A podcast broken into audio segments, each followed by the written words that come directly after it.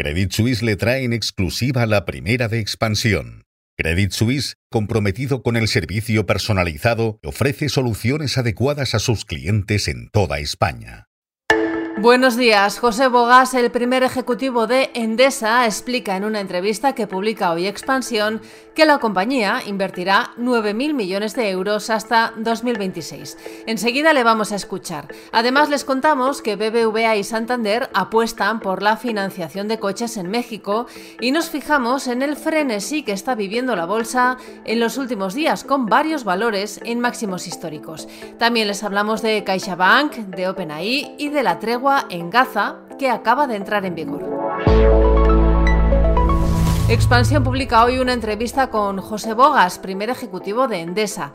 Es su primera entrevista tras ser ratificado por Enel. Bogas asegura que el plan de la compañía para 2024-2026 contempla mantener inversiones en torno a 9.000 millones de euros, aunque matiza, eso sí, que si hubiera lo que él denomina normalidad fiscal, regulatoria y política, Endesa podría invertir entre 3.000 y 4.000 millones más. Bogas insta además al gobierno a que no prorrogue el impuesto a las energéticas. Pienso que la tasa del 1,2% ha sido una tasa que se ha puesto en un determinado momento como una contribución en una situación de crisis. Lo que no creo es que deba prolongarse mucho más allá una vez que eh, los peores momentos de la crisis se han superado. BBVA y Santander se están reforzando con nuevas alianzas para crecer en el negocio de financiación de coches en México, que es un país estratégico para ambos.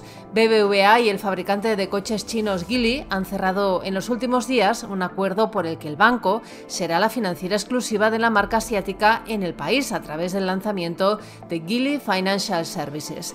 En la misma línea, Santander y la multinacional china GAC Motor también acaban de hacer pública una alianza estratégica por la que el banco será el brazo financiero para la adquisición de los vehículos de GAC México. La bolsa está viviendo estos días un auténtico festival de máximos históricos. Cuatro valores del IBEX marcaron ayer un nuevo récord y otros tres están cerca. Indra superó su anterior máximo que registró en 2007 e Inditex, BBVA y CaixaBank volvieron a cerrar ayer en récord, mientras que Ferrovial, ACS y Bank Inter se encuentran cerca de lograrlo. El IBEX volvió a cerrar ayer al alza, subió un 0,18% y superó los 9.900 puntos, que es una cota que no alcanzaba desde antes de la irrupción de la pandemia de COVID-19. Antes de seguir contándoles la actualidad, un pequeño paréntesis para recomendarles un nuevo podcast de expansión que podrán escuchar hoy mismo. Se llama Genios de las Finanzas y cada semana les vamos a contar la apasionante trayectoria de los hombres y las mujeres que han hecho historia en el sector financiero.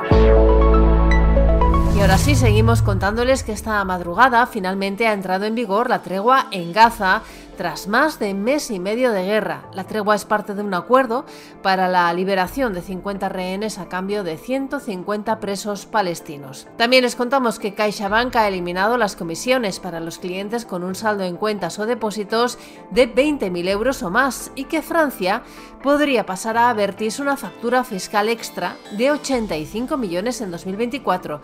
Eso si sale adelante el impuesto propuesto por el gobierno sobre los beneficios de las concesionarias que ganen más de 120 millones al año. Hoy el ministro de Presidencia, Justicia y Relaciones con las Cortes, Félix Bolaño, se va a reunir con el presidente del Consejo General del Poder Judicial, Vicente Guillarte en el inicio de una primera ronda de contactos con el sector de la justicia. Y Pamplona recibe a los ministros europeos de Igualdad, que en el marco de la presidencia española del Consejo de la Unión Europea van a debatir sobre los retos del bloque comunitario en la respuesta a la violencia machista. Y recuerden que los sindicatos han desconvocado la huelga en Renfe y Adif que debía arrancar hoy viernes.